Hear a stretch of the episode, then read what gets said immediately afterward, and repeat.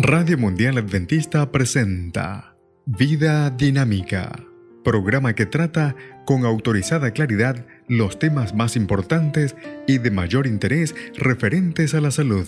Vida Dinámica, salud y vigor para toda la familia, con el licenciado Rodrigo Josué Rivas. El uso de café está muy difundido en los países de América Latina, varios de los cuales son productores. En los Estados Unidos, 9 de cada 10 personas son bebedoras de café, producto que contiene cafeína, droga psicotrópica, que estimula la mente y modifica el comportamiento psíquico. Nuestro tema de hoy, en la trampa. ¿De qué se trata? ¿Conoce usted mucha gente que no tome por lo menos una taza de café o del té al día?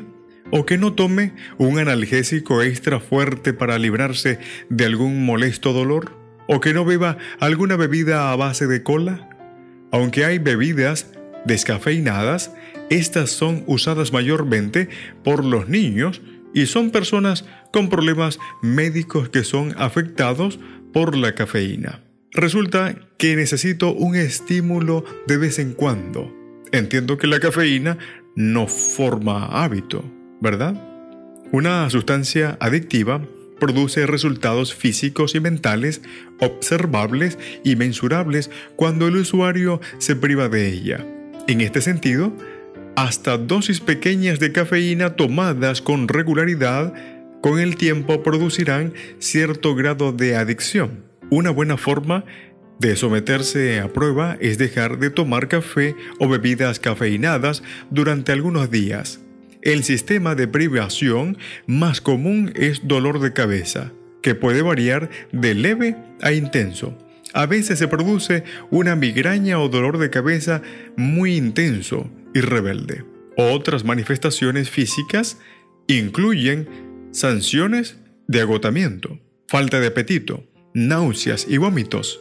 Los síntomas durante uno o cinco días. La privación psicológica puede ser más dura aún. Puede producirse un estado depresivo. La gente se acostumbra a usar el estimulante durante todo el día. La urgencia experimentada puede compararse con el deseo de fumar un cigarro que puede ser muy difícil de resistir. ¿Daña el cuerpo la cafeína? Lo más obvio es el sistema nervioso sobreestimulado con temblores, nerviosismo, ansiedad y problemas con el sueño.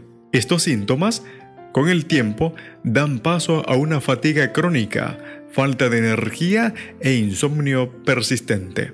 Las bebidas cafeinadas pueden causar irritación en el estómago, aunque las sustancias adictivas son las principales responsables de este efecto, la cafeína misma produce un efecto constrictivo sobre los vasos sanguíneos.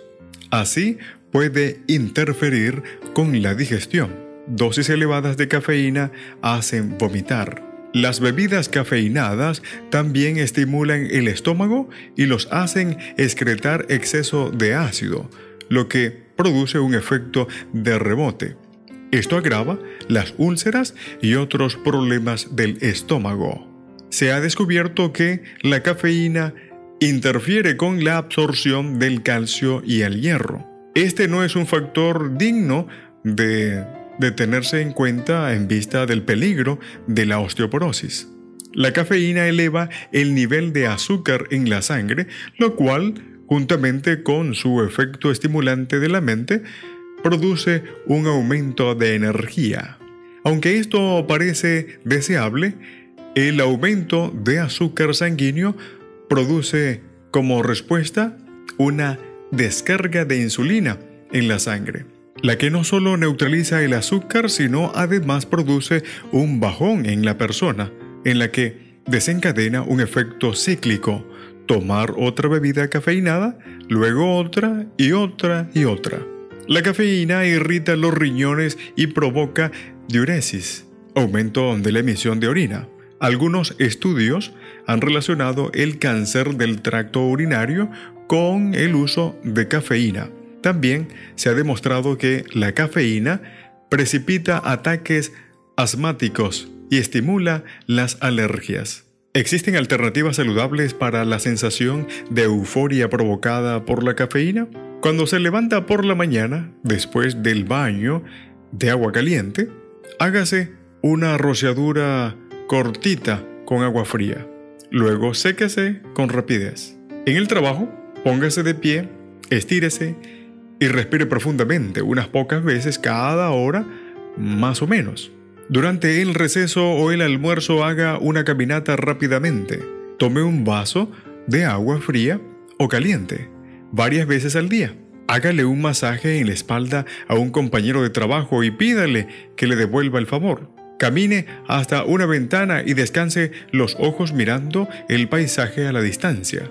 Ordene su lugar de trabajo. Todos estos actos positivos le harán sentirse mejor. Busque otros modos creativos de obtener un estímulo sin que después se produzca un bajón. ¿Importa realmente tomar un poquito de cafeína durante un momento de crisis? Dosis ocasionales de cafeína no significan nada. El problema es que la mayor parte de nosotros no sabemos cuándo parar. Por lo demás, es sumamente tentador considerar que diversas circunstancias son crisis. Esto nos induciría a usar el café como una muleta sobre la cual apoyarnos cada vez que enfrentamos una molestia. Son incontables las personas que transitan así por el camino de la adicción y sus complicaciones. En la producción del texto, Dr. Hans Dill y la doctora Eileen Ludington. Vida Dinámica fue una presentación de Radio Mundial Adventista